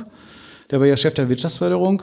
Okay. Und das ist auch, wie gesagt, für uns sehr interessant und toll. Und äh, wie gesagt, mit diesem Smart Reno ist, ist es cool. Das ist ein Riesengebiet. Also, also man kann sagen, Dortmund, das ist vielleicht nochmal eine neue Folge. Muss ich mir überlegen, vielleicht mal mit eurem Bürgermeister zu sprechen, wie man Unbedingt. so ein Gebiet, wie man so eine ganze Stadt verändert. Ja. Ich meine, Hamburg, Solltest du tun, wirklich. Ja, das ist ja wirklich Wir sehen das in Hamburg natürlich auch. Da gibt es immer mal wieder so Prozesse. Jetzt im Hamburger Hafen muss was passieren. Mhm, aber der mhm, Hamburger mhm. Hafen ist jetzt ja nicht komplett weg. Er ist halt ja, ein bisschen ja. weniger relevant. Und da gibt es dann neue Technologieprojekte da. Aber so, wenn so ein kompletter Wandel, sowas hat Hamburg jetzt ja noch nicht erlebt, zumindest sehr lange nicht. Wäre eigentlich mal interessant zu hören, wie das so ein Dortmunder Bürgermeister macht. Ja gut, du ähm, darfst ja nicht vergessen, Dortmund, okay, vielleicht war ja Hamburg auch zerbombt, aber Dortmund war ja ziemlich zerbombt. Da stand ja, gar kein Haus mehr. Auch. Ja, klar. Da stand wirklich gar kein Haus mehr. Und das muss ja alles neu gebaut werden zu, zu der Zeit nach dem Krieg.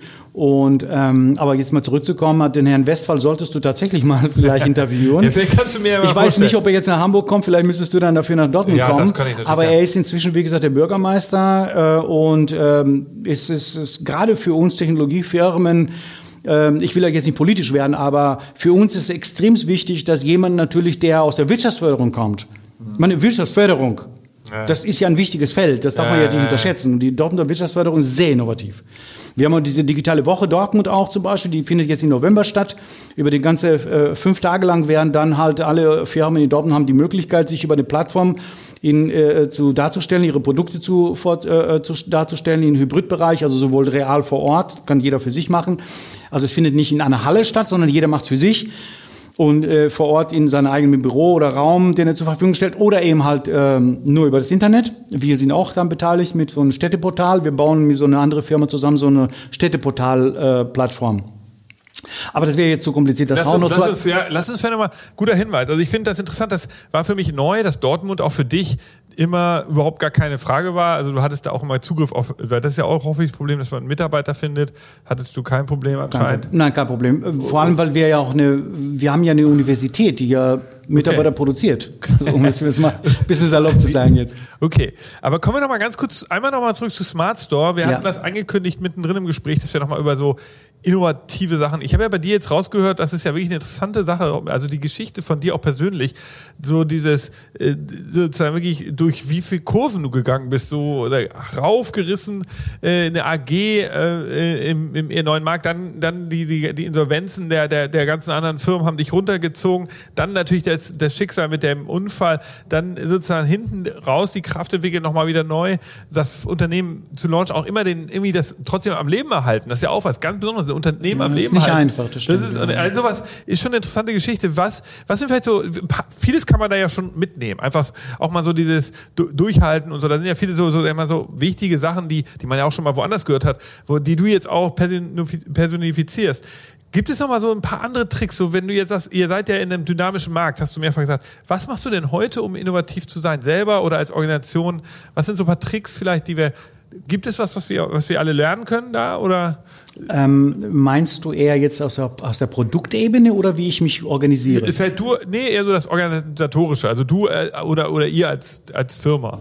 Ja gut, also wie, wir und nicht nur wir, jedes Unternehmen hat ja das Problem, äh, dass er ja seine Prozesse ständig optimieren muss. Man hat ja auch Problematik oder man, man hat ja ein Problem, gute qualitative Mitarbeiter zu bekommen, sind ja rar. Und ähm, an dieser Stelle versuche ich mit, äh, mit, mit, mit den wenigen Mitarbeitern oder mit neuen Mitarbeitern, die ich dazu gewinne, ähm, das Ganze mit Technologie umzusetzen. Das heißt, ich versuche immer, wenn ich ein Problem lösen möchte, versuche ich immer zu schauen, wie lässt sich das bis zu einem gewissen Grad technologisch umsetzen. Weil es, es macht ja keinen Sinn, wenn, natürlich könnte ich jetzt so und so viele Mitarbeiter einstellen, die ihren Karton produzieren, also quasi verpacken und verschicken. Aber es kann ja sein, dass ich, dass ich das ja bis zu einem gewissen Grad, so 80 Prozent technologisch umsetzen kann und nur die letzten 20 Prozent nur halt als menschliche Kraft brauche. Ah, okay. Das, also ich, ich, ich gehe immer mit den Gedanken rein, was kann Technik erstmal, oder wie weit kann Technik mein Problem lösen? Und finde dann erst oder versuche dann erst, wenn, wenn, wenn ich das ausgeschlossen habe oder wenn ich das gelöst habe, das Problem bis zu einem gewissen Grad, dann, dann erst hole ich den Mitarbeiter, den Mitarbeiter dazu. Ich versuche nicht erstmal über die, über die menschliche Kraft oder menschliche Kraft kann nicht nur Kraft sein im Sinne von Kraft, sondern auch Denken. Ja, ja, logisch. Sondern ich versuche das, wie gesagt, immer durch äh, andere Bots, Technologie. Wie, also, ja, Analyse natürlich, ja. Also ich gucke mir jeden Tag meine Prozesse an, ich analysiere ständig meine Prozesse, muss ich ja tun. Ich bin ja selber ja Innovatiker, ich bin ja, ich, ich muss ja innovativ denken, weil ich gucke ja ständig, ich lese übrigens auch unglaublich viel. Also ich, ich lese, ich würde sagen, jeden Tag mindestens eine Stunde. Okay, du gehst News. im Büro. Ja, im Büro, zu Hause, auf meinem Handy, egal wo ich sitze. Andere hören nur Musik oder träumen vor sich hin und gucken nur Netflix. Und jeden Tag eine Stunde? Äh, so ja, Minimum im Durchschnitt. Im Durchschnitt jeden Tag eine Stunde, Minimum. Ich, ich gucke mir alle News, ich, hab, ich bin überall angemeldet und bekomme diese, diese, diese News. Da okay. muss man auch lernen, und sich zu filtern, was ist für mich interessant, klar, nicht klar, klar, Quatsch ja, da ja. lesen, ja. sondern Dinge, die für mich natürlich interessant sind, für mich und meine Kunden. Weil ich muss, ich, ich darf ja nicht nur für mich denken, wie ich mein Unternehmen vorantreibe, was ja kompliziert genug ist. Weil äh, mein Unternehmen, also das, was ich tue, davon gibt es weltweit, ich sag mal so 100. Wenn du jetzt immer so den Quatsch, also diesen, den Müll da so ein bisschen rausfilterst, dann bleiben so 50 übrig. Wenn du dann noch mal so ein bisschen reduzierst, dann sind es 30 weltweit. Das heißt, ich schwimme so ungefähr unter den 30 Top-Unternehmen weltweit in diesem Segment. Ist nicht viel. Da muss ich schon mal innovativ sein. Also das treibt mich ja schon mal voran. Das Aber ist das, das heißt eine. Also selbst, du hast immer so ein Gefühl, dass du dich so selbst hinterfragst. Das ist schon mal eine gute Von morgens bis abends. Okay. Ich hinterfrage ständig das. Okay. Und wenn ich, wenn, also zum Beispiel, ähm, wenn ich eine Idee habe, ja. dann schreibe ich diese Idee in die Firma rein, indem ich eine Massenmail schicke an die bestimmten Leute. Und sage, zum Schluss steht immer, wenn jemand eine andere, bessere Idee hat oder eine Korrektur oder was auch immer, bitte zurückmelden. Das heißt, ich, ich, ich formuliere meine Idee, schicke die erstmal rein in den Mitarbeitern die sollen sie lesen und die sagen mir dann gegebenenfalls an dieser Stelle hast du es nicht richtig gesehen oder da würde ich es anders machen oder ich habe eine bessere Idee und so mache ich das. Okay. Das sind aber die Dinge, die ich dann für mich alleine natürlich lösen muss, intern in der Firma, um, um mich voranzutreiben. Weil, wie gesagt, der Druck ist ja massiv. Man kriegt ja nicht die passenden Mitarbeiter, die man gerne hätte. Man kann sie ja nicht backen. Mhm. Und die auch kompliziert und teuer. Ja? Okay, also, also okay, also das ist was, was wir mitnehmen können. Selber sich zu hinterfragen als Grundhaltung ist eine gute Sache wirklich eine Stunde jeden Tag oder ein gewisses Zeitfenster. Das hat man ja auch schon mal bei Warren Buffett gehört, dass der sehr viel Zeit mit Lesen verbringt. Und es, Aber keine Romane, ne? Also ich spreche Nee, schon von. klar. Okay. Wir reden hier von, von News. Und das sozusagen dann äh, über die Zeit miteinander zu verknüpfen und dann, ähm, dann diese, diese Sache mit, den, mit, der Be mit der Bewertung, dass du sagst, okay, wir haben hier einen neuen Prozess, können wir den technisch abbilden? Kann man den mit Technologien schaffen? Weil das natürlich am Zweifel immer ein bisschen billiger wäre äh, und wettbewerbsfähiger für dich, Absolut. als mit, wenn du sagst, ich stelle mal ein Team mit drei Leuten ein, hast du wieder direkt Personalkosten. Ähm, also gut, meine Maschine kostet auch Geld, aber die Ja, kann man abschreiben und die äh, ist dann ein paar Jahre für dich äh, am. Start und wird billiger mit der Zeit. Ja, und ist ja kontrollierbar. Ein Mensch ist ja nicht immer kontrollierbar. Ich will ja nicht komisch werden, aber äh, der kann ja ausfallen, der kann weggehen, der kann krank werden und so weiter. Also Ja, ich das will stimmt. nicht komisch werden. Also, aber nochmal, wir sind ja natürlich auch. Auf der anderen Seite komme ich auch von der Technologie. Also wenn ich nicht technisch denke und erstmal den technischen Prozess erstmal überdenke, dann wäre ich ja in meinem Beruf ja auch falsch. Zumindest in dem Posten, den ich habe. Okay, also dann lass uns vielleicht nochmal so einen Abschluss machen und einmal so schauen, also ein kleiner Ausblick, E-Commerce, wir haben ja ein bisschen schon über Trends geredet. Gib uns noch mal ein Gefühl, was passiert da jetzt demnächst in deiner Meinung und was, was, was vielleicht ganz konkret bei Smart Store? Hast du irgendwie einen kleinen Werbeblock für uns? Vielleicht erstmal mit den Trends. Was glaubst du, sind so die, Ähm, die ganz konkreten Sachen, die, was jetzt so passiert, was man so mitnehmen kann, wenn man jetzt hier zuhört? Ja, also die Trends sind dann ganz klar, wie gesagt, der B2B-Bereich. Das Ja. ist ein absoluter Trend, dass Unternehmen größere, mittlere und große Unternehmen halt digitalisieren, ihre Gesamtprozesse digitalisieren. Klar, das kann klar. auch der Versand sein. Äh, Das ist, sind absolute Trends. Natürlich sind die, ist ein Riesenproblem die Städte. Die Städte gerade mit Corona, die, das, das Innen, Innenstadt-Kernbereich, der, der stirbt. Äh, Das ist ein Riesenproblem. Das hat Corona ja noch beschleunigt. An Ja. dieser Stelle passiert unglaublich viel. Auch wir haben tatsächlich mit einem Partner von mir äh, ein, ein, ein, wir entwickeln gerade auch so, so ein- Städteportalprinzip wo man Händler vor Ort äh, hilft. Ich, ich weiß, das Thema ist ab, ausgelutscht. Also das haben sehr viele gerade in der Corona-Zeit gemacht, aber immer mit, ich sag mal so, innovativ schwachen oder technologisch äh, schwachen Prinzipien, also Ja. manchmal gar keine sogar. Da hat man teilweise nur einmal auf Schnelle angerufen über eine Seite, wo man aufgelistet war. Da sollte man anrufen und was bestellen. Da habe ich mir gedacht, hallo? Das gab es 1960 auch. Da stand auch was in der Zeitung, hat man angerufen und bestellt und dann kam auch irgendeiner vorbei. Also das ist ja nun keine Innovation, sondern wir sprechen wirklich von Innovation mit künstlicher Intelligenzen, mit anderen verschiedenen Dingen. So, wir bauen tatsächlich so etwas. Wir wollen das auch bei der digitalen Woche Dortmund jetzt auch vorstellen. Äh, ob wir die Stadt Dortmund dafür gewinnen oder andere Städte spielt jetzt keine Rolle. Wir, wir haben jetzt gerade den Prototypen und wollen das natürlich, wie gesagt, zur Verfügung stellen. Wird sich zeigen. Aber ich halte diese, an dieser Stelle wird sehr viel passieren. Die Städte müssen sich digitalisieren, viel stärker digitalisieren, als es in der Vergangenheit der Fall war. Ähm, und äh, also diese zwei Trends sehe ich als global an. Wenn du jetzt äh, sagst, aber äh, weitere Dinge wie zum Beispiel der- E-Commerce an sich und so weiter, was passiert mit Amazon? Das wäre jetzt ein anderer Bereich. Ich weiß nicht genau, wo deine Frage jetzt gestellt war. das ist okay. Wir wollen ja deine Meinung hören. Also, Also das sind ja schöne, schöne Beispiele. Ja? Also B2B und, und Städtedigitalisierung. Wobei bei der Städtedigitalisierung meine ich natürlich unter anderem auch den, den E-Commerce bzw. den Commerce-Bereich an. Also was passiert zum Beispiel, wenn ein User, also User heißt also ein, ein, ein Kunde, ein, ein Mensch, der in der Stadt wohnt, in einem Gebiet wohnt, der will ja barrierefrei Dinge kaufen, bestellen, bekommen. Und die meisten Probleme passieren genau dort. Wie willst du eine Stadt digitalisieren, wenn zum Beispiel die Dinge immer noch so ab, also wenn du zum Beispiel nicht mehr in die Stadt reinfahren kannst und keiner weiß so genau, wo kann ich denn parken, wer holt mich da ab, wer bringt mich wieder dahin, wo sind meine Pakete, kann ich sie abholen. Das sind so viele Parameter, das, das, da würde ich wahrscheinlich einen halben Tag brauchen, um dir das alles mit dir das, so diskutieren, was da so möglich sind. So, äh, das ist eine unglaubliche Innovation, diese Smart City, ich weiß, hast du schon mal gehört wahrscheinlich? Ja, ja das habe ich schon mal Da gehört. solltest du vielleicht auch mal mit unserem Westphal sprechen, weil auch die Stadt Dortmund versucht, da sehr innovativ zu sein. Ja, wir haben mit der kleinen, äh, sehr viel kleineren Stadt in Nordrhein-Westfalen Ahaus da zu tun. Ja, okay. die haben da ja auch verschiedene Sa Sachen. Aber äh, wäre natürlich mal interessant, dass äh, in Hamburg gab es dieses Schlagwort auch. Aber leider habe ich auch, und muss ich zugeben, da jetzt nicht gesehen, dass da irgendwas gekommen ist in Hamburg zum Bereich Smart City. Also wäre natürlich mal interessant zu hören, wie die Dortmunder das machen. Ich finde, das sind interessante Probleme, weil als Bürger in der, wieso kann man, also es sind, fängt ja an mit Kleinigkeiten, mit sowas wie Paketlieferservice, aber es sind ja auch größere Sachen. Warum kann ich äh, in, in Hamburg mich nicht mein ummelden, meine Adresse im Internet? Ja, das, zum diese Beispiel Frage stelle ich mich sowas? auch schon länger. Das geht auch im Do so, warum geht das in Dänemark, aber in Hamburg nicht? versuch mal ein Auto anzumelden. Ja. Oder Auto anmelden. Warum muss ich mich Ja. wirklich hier noch in die Schlange stellen? Das sind doch wirklich alles äh, Sachen, wo man sagt, das ist, ist da muss Du bist gezwungen, ein neues Auto zu kaufen, weil dann, dann der Hersteller, der, wo du es gekauft hast, der macht die Anmeldung für dich. Aber da läuft einer hin, zu Fuß. Und du machst dann quasi wie früher. Also, das sind natürlich keine Dienstleistungen. Da gebe ich dir vollkommen recht. In anderen Ländern geht das. Meine Frau kommt aus Estland. Und wenn du in Estland bist, so vor zehn Jahren schon, war ich völlig geflasht dass man alles mit dem Smartphone gemacht Ja, hat. ja. Vor zehn Jahren. Ich dachte, mein Gott, das geht doch alles. Wieso läuft das in Deutschland immer so langsam? Ganz ehrlich, diese Frage kann ich mir bis heute nicht beantworten. Ich weiß es nicht. Na gut, aber Smart Store ist vielleicht eine Lösung. Insofern vielleicht noch ein kleiner Werbeblock. Man Teil dich- der Lösung. Genau, wenn dann, also ich fand das sehr interessant. Ja. Du äh, bist sozusagen auf so einer kleinen Reise äh, in, in äh, um diesen Relaunch äh, für, zu machen von, von einem Unternehmen, was wirklich sehr, sehr lange am Markt ist. Insofern, also da ist natürlich eine tolle unternehmerische Leistung, auch obwohl du da ja kurz mal so ein bisschen abwesend warst. Das muss man erstmal schaffen.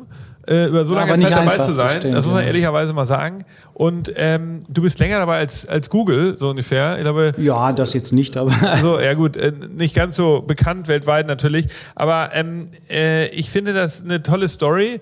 Ich finde, interessant für mich war in dem Podcast zu hören, eben auch diese persönliche Seite, dass du, dass man eben, äh, ja, dass du da sozusagen Momentum in dir hattest, der ist mal so ein bisschen nicht runtergezogen, dann hast du wieder nach oben gezogen und hast immer wieder dich weitergebildet und bist am, am bist, bist dran geblieben und das finde ich eine gute Sache. Ich glaube, das ist was, was man so als Innovationsinteressierter in so einem Podcast mitnehmen kann, dass wir alle so Momente haben in unserem Leben, wo es mal scheiße läuft und da das, das sozusagen auch nicht sofort äh, der Druck, manchmal dauert es auch zwei Jahre, manchmal dauert es ein Jahr, manchmal dauert es äh, drei Monate, die Zeit muss man sich dann vielleicht nehmen und irgendwann kommt der Moment und dann kommt dieser eine, bei dir war es ein Tag, dann Mhm. Ja, irgendwann hast du richtig, gesagt. Also das war ein großer Teil, den ich interessant finde. Da fand ich sehr interessant diesen Teil Trendausblick Richtung äh, B2B. Ich habe das immer vermutet, dass, äh, Mhm. dass da jetzt mehr passiert und jetzt hast du es noch bestätigt, dass E-Commerce im B2B passiert. Ähm, was kann man noch sagen? Suchst du Leute? Suchst du wahrscheinlich interessierte Kunden können sich bei dir melden natürlich. ja gut, ist ja das Vielleicht hat ja nochmal, jeder was ist euer. Geschäftsmodell? Also du hast gesagt, vieles ist umsonst, Open Source. Und wo verdient Kostenlos. ihr dann? Ja, nicht, kostenlos? Ja. Ähm, Geld ja, äh, also die Open Source Variante ist kostenlos natürlich. Äh, Wir äh, verschenken tatsächlich unsere Anwendung und wir haben sehr viele Schulen und, und Universitäten, die mit Smart so arbeiten. Im Moment so circa 1000 Was machen die dann damit?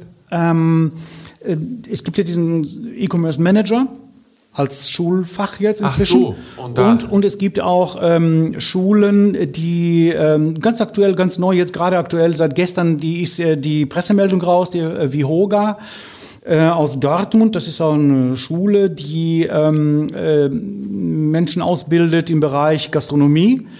Und äh, die wollen jetzt zusätzlich das Fach E-Commerce mit reinnehmen, weil so. Gastronomie hat ja auch mit Okay, E-Commerce also inzwischen ist zu halt tun. dann Genau, und, Unterrichtsinhalt. genau, und die haben, die bekommen also von uns äh, die Software für jeden Schüler, der halt daran teilnimmt, kostenlos zur Verfügung.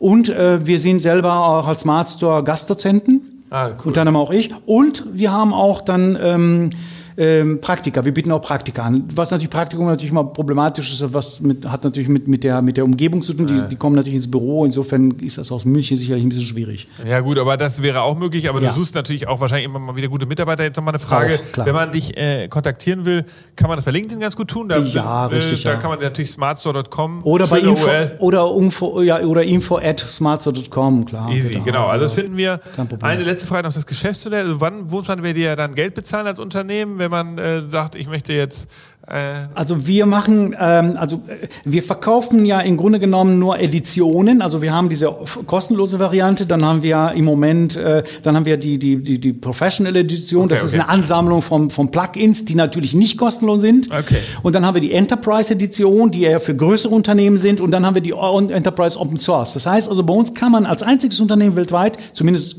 kenne ich kein anderes, kann man den kompletten Code, den wir jemals entwickelt haben, tatsächlich mieten. Also du bekommst den komplett. Also alles, was ich jemals entwickelt habe, das sind 320.000 Mannstunden. Das eine Entwicklung ungefähr um die 40 Millionen Euro.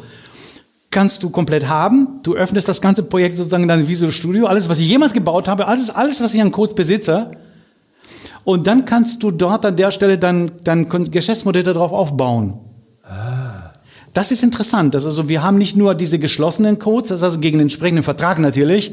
Wir haben auch Anfragen diesbezüglich übrigens über äh, China, aber wir haben den Code da doch nicht weitergegeben, weil die Wahrscheinlichkeit, dass sie die Firma natürlich dann kopieren und dann äh, selbstständig aufbauen, wäre wahrscheinlich größer. Deswegen machen wir das nicht. Wir machen es nur im westlichen Bereich, wo man Verträge auch einhält. einhält.